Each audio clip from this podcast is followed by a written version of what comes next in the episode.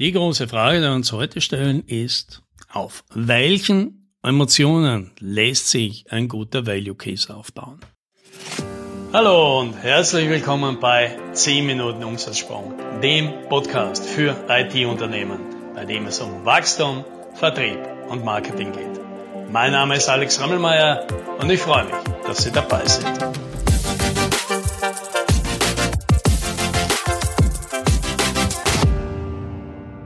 In einem meiner letzten Podcasts habe ich empfohlen, dass man, wenn man nach einem Value Case beim Kunden im Gespräch sucht, dass man versucht, die Emotion zu finden, die das Ganze auslöst. Und jetzt ist Emotion natürlich so ein breiter Begriff, da kann man sich viel darunter vorstellen. Und deswegen haben wir gedacht, weil das immer gerne ein bisschen zur Verwirrung sorgt, ich erkläre jetzt mal die Emotionen, nach denen ich ganz gezielt suche. Ja, das sind sieben an der Zahl. Ja, die muss man sich jetzt nicht alle merken, ja, aber das sind gute Punkte, man sagt, okay, wenn ich da was höre, das sind Emotionen, die entspringen in der Regel aus einem ganz essentiellen Bedürfnis.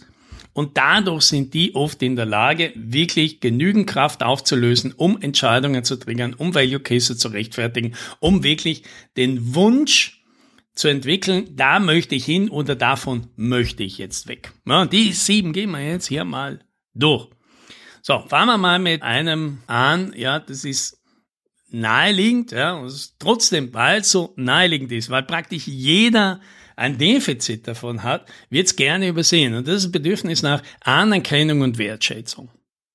Und wenn jemand das Gefühl hat, er möchte mehr Anerkennung und wenn er das jetzt machen würde, wenn ihm das gelingen würde, wenn er jetzt dieses Projekt machen würde, dann würde er wahrscheinlich deutlich mehr Anerkennung und Wertschätzung kriegen, dann ist das oft ein ganz großes Bedürfnis. Es wird selten zur Sprache gebracht, weil es in unserer Gesellschaft nicht besonders sexy ist, zu sagen, ich hätte gerne mehr Anerkennung, mehr Wertschätzung und trotzdem merken wir es bei uns selbst, dann kennen wir praktisch keine Person, die sagen würde, Anerkennung, Wertschätzung, Voraussetzungen von habe ich mehr als genug, schaufelweise habe ich das, brauche ich nicht mehr. Die wichtige Frage dabei ist immer, von wem? Weil es braucht nicht jeder Mensch klar viel und vor allem braucht es nicht von den gleichen Personen.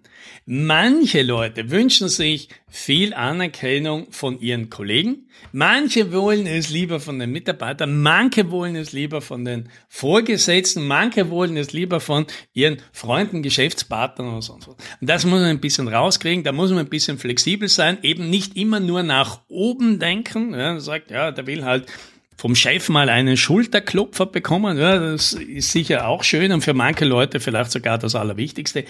Tatsächlich geht es aber oft viel mehr um die Kollegen oder um die Mitarbeiter. Ja, und da rauszukriegen, ja, dass man immer das Gefühl hat, man tut so viel und keiner beachtet es und keiner hat mal ein freundliches Wort dafür zur Verfügung. Das muss man zwischen den Zeilen rauslesen, weil wie gesagt, das bringt selten jemand so klar aufs Papier. Aber da liegt ein ganz großer Treibermaß dahinter. Nummer zwei, auch nicht äh, the most sexy Bedürfnis, über das man redet und das auch bei jedem sehr stark ausgeprägt ist, Bedürfnis nach Status. Ja, was heißt Status jetzt eigentlich? Status heißt einfach, dass ich in der sozialen Hierarchie den Platz habe, den ich mir wünsche. Das muss nicht immer der oberste sein. Nicht jeder will König werden in dem Sinne, ja. Aber dieses Gefühl, ja, Status merkt man immer sehr schnell, wenn er verletzt wird, weil man zum Beispiel merkt, meine Meinung wird nicht geschätzt, ich werde nicht gefragt, ich werde im Gespräch einfach übergangen, man hört mir nicht richtig zu. All das sind Statusindikatoren, wo jemand das Gefühl hat, ich werde hier nicht so anerkannt, meine Meinung, meine Expertise, ich zähle hier nicht so viel, wie ich mir wünschen würde. Und das Gefährliche ist, dass man das immer dann an Statussymbolen aufhängt, aber die Statussymbole sind nicht immer klar zu erkennen. Es ist nicht mehr so wie früher, wo man sagt, na ja, da will man halt einen Porsche oder einen Mercedes haben oder ein großes Haus. Diese Sachen gibt es natürlich immer noch, aber es gibt natürlich auch ganz andere Formen von Status. Gerade in der IT oft ausgedrückt wird, ja, das sind die Leute nicht statusaffin, das ist natürlich ein kompletter Unsinn. Die Leute drücken ihren Status anders aus. Also wenn jemand mit seiner Kleidung bewusst nachlässig ist, dann heißt das nicht, dass ihm das egal ist und dass er da kein Statusbedürfnis hat, sondern im Gegenteil, die meisten wollen genau damit ausdrücken, schau mal her, mir ist das nicht wichtig. Ich brauche das nicht, um hier was zu zählen, ja, weil ich werde aufgrund von meiner Arbeit gewertschätzt und ich kann hier rumlaufen wie ein Landstreicher und trotzdem bin ich noch wichtig. Ja, das ist ja fast diese saloppe Kleidung, manchmal komplementiert mit irgendwelchen Birkenstockschlappen. Das ist ja quasi eine Statusuniform, ja, die eben ausdrückt, ich brauche das alles nicht. Du, du bist nur mit dem Anzug was wert, ja. Also du musst das machen, ich nicht. Dann muss ich immer rauskriegen, ja, wo ist denn hier der Effekt? Und Statusspiele sind jetzt nicht leicht zu erkennen, aber wenn man mal anfängt, darauf zu achten und ein Gefühl dafür zu kriegen, sieht man es plötzlich. Überall wird ganz sensibel drauf und erkennt das sofort. Nächstes Bedürfnis, und das ist wieder leicht zu erkennen, das Bedürfnis nach Autonomie und Unabhängigkeit. Das sind immer, wenn Leute das Gefühl haben, sie sind immer von anderen abhängig. Und für manche Leute ist das nicht besonders schlimm und für manche ist es eine völlige Katastrophe, dass sie vor allem abhängig sind von Personen, die sie nicht mögen, dass sie die immer fragen müssen, dass sie denen immer nachlaufen müssen, dass sie da immer warten drauf müssen, dass sie von deren Entscheidungen abhängig sind. Und das regt manche Leute so fürchterlich auf und die kaufen sich dann IT-Systeme oder so, um dieser Abhängigkeit zu entfliehen und ihre eigene Unabhängigkeit und Autonomie zum Beispiel dadurch zu steigern. Also auch wieder, worum geht's hier? Ja, oft geht's einfach darum, ich will unabhängig werden. Ich will das Gefühl geben, ich kann hier entscheiden und ich muss nicht auf die ganzen Idioten hier warten. Nächstes Bedürfnis, Sicherheit und Kontrolle. Es wird auch wieder gerne negativ konnotiert, ja, der Kontrollfreak. Der Kontrollfreak ist nicht deswegen irgendwie ein böser Typ, sondern der hat halt oft einfach das Gefühl, wenn er nicht auf die Sachen schaut, dann werden sie einfach nicht so erledigt, wie er oder sie sie gerne hätte. Ja, und vielleicht stimmt das ja auch. Und jetzt den Leuten zu erklären, er soll jetzt aufhören, hier unsicher zu sein, ist natürlich ein Blödsinn. Ja, es funktioniert ja nicht. Deswegen, Leute brauchen halt oft ein gewisses Mindestmaß an Sicherheit und da wieder zu urteilen, ich bräuchte das nicht, das ist völlig irrelevant, weil jeder von uns braucht halt die Sicherheit und die Kontrolle in unterschiedlichen Bereichen und manche brauchen sie halt eben gerade dort. Das ist ja natürlich grundsätzlich etwas Schönes in der IT-Industrie, weil das ist etwas, das können wir meistens gut darstellen. Ja, Sachen kontrollieren, messbar machen, Transparenz schaffen und so weiter. Das können wir ja ganz gut. Aber auch wieder, es geht meistens nicht um die Transparenz. Wenn jemand sagt, wir brauchen ja Transparenz, dann meint er fast immer damit, er hätte gerne mehr Sicherheit oder das Gefühl der möglichen Kontrolle, selbst wenn er es gar nicht kontrollieren will. Er möchte einfach draufschauen können. So. Nächster Punkt, ja, großes Bedürfnis, das Bedürfnis nach Weiterkommen, nach sich weiterentwickeln, nach diesem Gefühl der Meisterschaft. Manche Leute wollen einfach ständig das Gefühl haben, sie kommen da voran.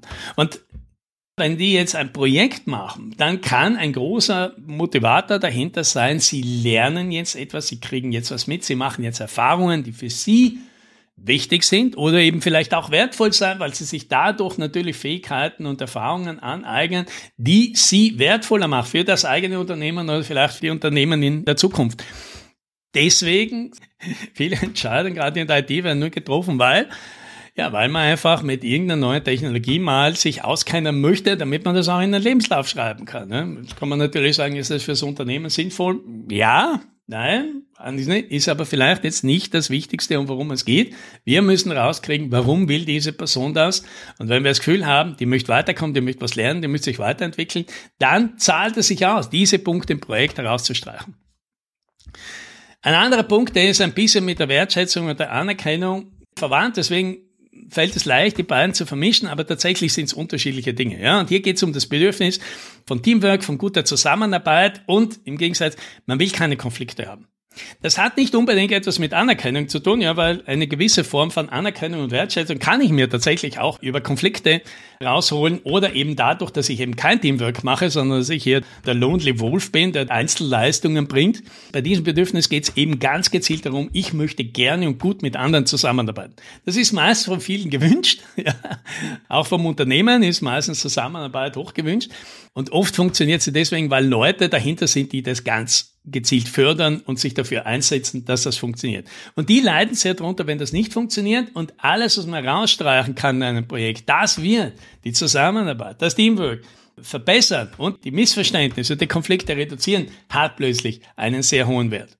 So, dann kommen wir noch zum letzten Hier geht es um das Bedürfnis, danach etwas Sinnvolles zu tun oder vor allem etwas Sinnloses zu vermeiden. Das heißt jetzt nicht, ja, dass man jetzt hier diese ganzen missionarhaften, evangelienhaften Missionen da mit dem höheren Bewusstsein, die aktuell so ein bisschen umwog sind, zu verbreiten. Wenn man das kann mit seinem Produkt, dann ist das gut. Ich persönlich habe da immer das Gefühl, in den allermeisten Fällen ist das entweder dann gleich sehr äh, missionarhaft von vielen Unternehmen und bei den anderen ist es Augenwischerei, so ein Green ID Nachhaltigkeits-Make-up.